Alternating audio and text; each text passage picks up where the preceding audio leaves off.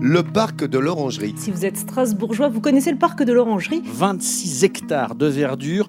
Le parc de l'Orangerie, c'est le poumon vert de Strasbourg. C'est le passage obligé pour tous les Strasbourgeois qui cherchent un peu de nature. Le plus beau parc de Strasbourg. Pourquoi le parc de l'Orangerie porte ce nom? Je sais pas, il y a peut-être beaucoup d'orangers. Aucune idée. J'ai habité Strasbourg, mais aucune idée. Pourquoi ça s'appelle comme ça? Non, à Strasbourg, il y a un parc qui s'appelle l'Orangerie? Ah non, je connais pas.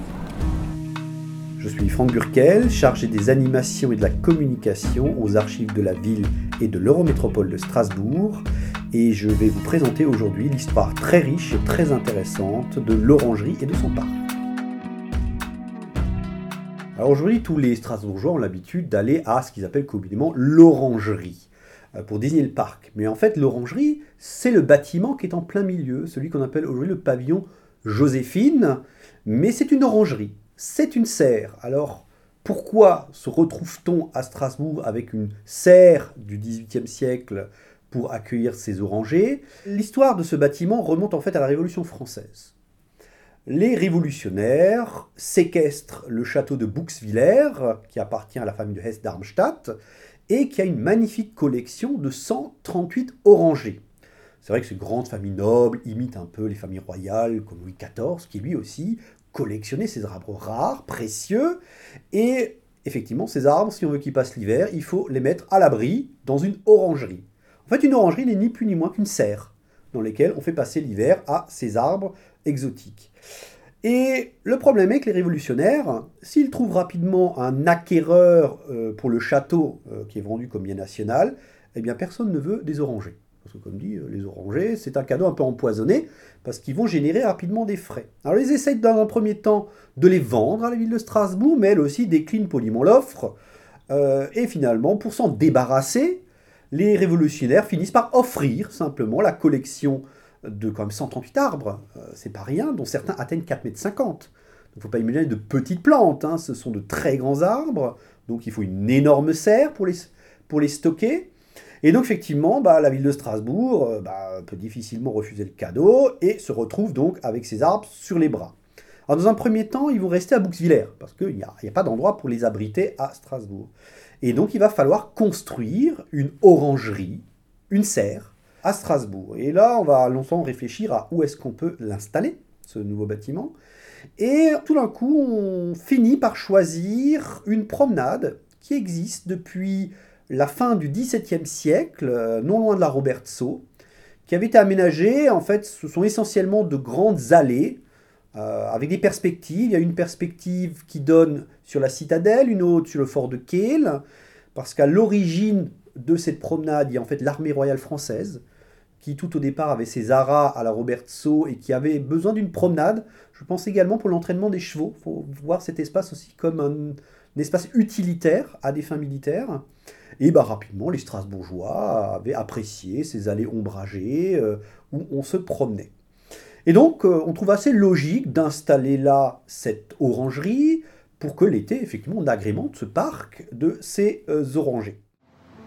Tracé géométrique, promenade bordé d'arbres. Au début, le parc sert de terrain d'exercice aux chevaux des haras royaux et le double alignement de platanes qui débute au boulevard de l'Orangerie en est un magnifique vestige. Ces arbres ont près de deux siècles et demi. L'histoire va continuer euh, sous le Premier Empire, euh, puisque euh, l'impératrice Joséphine et Napoléon aussi passent plusieurs fois par Strasbourg. L'impératrice va toujours loger au Palais Rohan, qui a été offert d'ailleurs par la ville à Napoléon. Mais bien sûr, le palais Rohan, il a un gros défaut, c'est un palais urbain, c'est un palais qui n'a pas de parc. Donc quand il s'agit de se promener, euh, d'organiser euh, ce que les Anglais appelleraient des garden parties, eh bien on sort de la ville et on va à cette promenade de la Robertso. Et donc, euh, l'orangerie l'été étant vide, c'est là, surtout que le 28 mai 1809, on organise une très grande réception en l'honneur de l'impératrice Joséphine. Et c'est d'ailleurs après cet épisode que cette orangerie et rebaptisé pavillon de l'impératrice Joséphine ou aussi orangerie euh, Joséphine. Euh, nom qui lui reste encore aujourd'hui. Effectivement, l'orangerie, c'est le pavillon Joséphine, ni plus euh, ni moins. Au cœur du jardin, voici le pavillon Joséphine. Il tire son nom de Joséphine de Beauharnais, impératrice des Français et épouse de Napoléon Bonaparte. Le pavillon fut construit en 1804 pour une raison précise, abriter les 140 orangers dont la ville de Strasbourg a hérité durant la Révolution française. Cette anecdote donne son nom au parc de l'Orangerie. Alors euh, ce pavillon Joséphine euh, eh bien, va traverser euh, le temps et dans les années 1830, l'ouest du parc, donc on peut dire entre le pavillon Joséphine et l'actuelle allée de la Robertso, bah, la mode du jardin à la française est un peu passée, et donc là on aménage un parc à l'anglaise, c'est peu ou prou cette partie du parc que nous connaissons encore aujourd'hui. À l'est, pour l'instant, il n'y a qu'une allée, une allée d'arbres, cette fameuse allée qui pointe en fait en direction de Kiel. Euh, de part et d'autre, il y a des prés. Hein, la, zone de la Roberto, c'est essentiellement une zone de prés, de prés inondables. Il faut attendre en fait euh, après 1870 où le parc de l'Orangerie ben, est absorbé par l'agrandissement de la ville, ce qu'on appelle aujourd'hui communément la Neustadt. Et donc du coup, euh, les Allemands, qui d'ailleurs se plaignaient un peu en arrivant à Strasbourg, qu'il n'y avait pas beaucoup d'endroits pour se promener intramuros, ben, sont bien contents de récupérer le parc de l'Orangerie et aussi le parc du Comtade. Et donc il y a des projets très tôt d'agrandir le parc vers l'est pour en faire un vrai grand parc où on peut se promener à, la mode de l'époque. Et c'est l'exposition industrielle et artisanale de 1895 qui va donner effectivement euh, l'opportunité de réaliser cet aménagement. Parce qu'effectivement, à cette époque-là, Strasbourg n'a pas encore de grand parc d'exposition. Donc ce qu'on fait toujours à l'époque pour une telle exposition, qui dure plusieurs mois, on choisit un terrain qu'on va de toute façon aménager. Euh, et donc on fait ces travaux d'aménagement déjà dans la perspective de l'utilisation finale après l'exposition. Ça permet un peu d'économiser sur les frais. effectivement, donc cette exposition de 1895 va conduire à l'aménagement du parc, en tout cas de sa partie est, tel que nous le fréquentons aujourd'hui. Euh, on creuse un lac. ce lac a aussi une fonction très utilitaire, comme je l'ai dit plus tôt. Ce sont des prés humides, donc il faut drainer le terrain, sinon euh, rapidement c'est un bourbier. On construit un rocher avec une cascade qu'on connaît encore aujourd'hui. On construit, alors si je parle du pavillon Joséphine, sur la gauche de la grande allée, d'énormes halles qui sont le cœur de l'exposition, là où on a aujourd'hui les terrains de sport. en bois, il faut imaginer des halles qui montent à 20 mètres d'eau. Hein. On a les photos de toutes ces halles, euh, halles de l'industrie, halles des machines, et à droite, toute une série de petits pavillons d'exposition, mais aussi de restaurants, de guinguettes. Il y a un très gros restaurant qui est construit, qui d'ailleurs est destiné à perdurer après l'exposition. Euh, il fonctionnera jusqu'en 1961, où malheureusement, victime de son âge, il s'est un peu affaissé, donc on va le raser. C'est à l'emplacement de l'actuel restaurant des Jardins de l'Orangerie, avec en dessous le bowling. Le seul bâtiment qui nous reste aujourd'hui de cette exposition de 1895, in situ, c'est le Burisl. Le restaurant du Burisl, qui était aussi une attraction de cette exposition de 95. C'était en fait une ferme. Donc on avait démonté une ferme, une maison de Molsheim, mais aussi des éléments d'autres maisons euh, de Riquewihr et de Kaisersberg.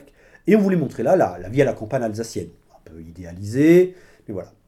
Et donc, ce, rapidement, après l'exposition, ce bâtiment qu'on a gardé, parce qu'il était joli, hein, eh bien, on va en faire un restaurant. D'abord, un restaurant assez populaire, et aujourd'hui un restaurant gastronomique euh, encore bien euh, réputé. effectivement, bah, petit à petit, ce, terme d'orangerie, en fait, euh, qui désigne finalement que le pavillon Joséphine, eh bien, rayonné pour devenir par raccourci le nom de l'ensemble du parc. Et parfois même, on parle de quartier de l'orangerie, parce qu'effectivement, forcément, tout ce qui est proche de ce parc est rattaché géographiquement à ce point de repère assez aisé. Euh, donc en fait, on voit qu'on a un parc qui s'est quand même construit de la toute première demande des militaires royaux en 1692 euh, jusqu'à aujourd'hui. Euh, il y a encore des transformations qui sont parfois faites à l'orangerie. par exemple, dans les années 1910, on a rajouté le zoo, hein, dessiné par l'architecte de l'époque. Et, et, donc c'est un lieu très prisé des Strasbourgeois. Alors, ce bâtiment de l'orangerie est très intéressant parce que finalement il synthétise un peu euh, d'une part, ce goût pour la collection euh, de plantes exotiques, même de très grande dimension, euh, au XVIIIe siècle, la mise sous séquestre de ces biens nobiliaires par la Révolution et aussi leur, devenir après la Révolution, le choix d'une architecture néoclassique, reflet aussi de l'époque de sa construction, le fait que bah, ce lieu a accueilli quand même des personnalités célèbres, la plus célèbre étant l'impératrice Joséphine, Euh, et ensuite, effectivement, le parc en tant que tel est un peu le reflet ben, toutes les périodes qu'a connu Strasbourg, la période royale française, la période de l'Empire, le 19e siècle, et aussi la période du Reichsland avec euh, l'aménagement de la partie est du parc. Donc on a effectivement dans ce parc, dans cette orangerie, ce bâtiment utilitaire, hein, c'est une serre, euh, tout au départ, et eh bien une espèce de, de condensé de l'histoire de la ville de Strasbourg qui lui donne tout son intérêt.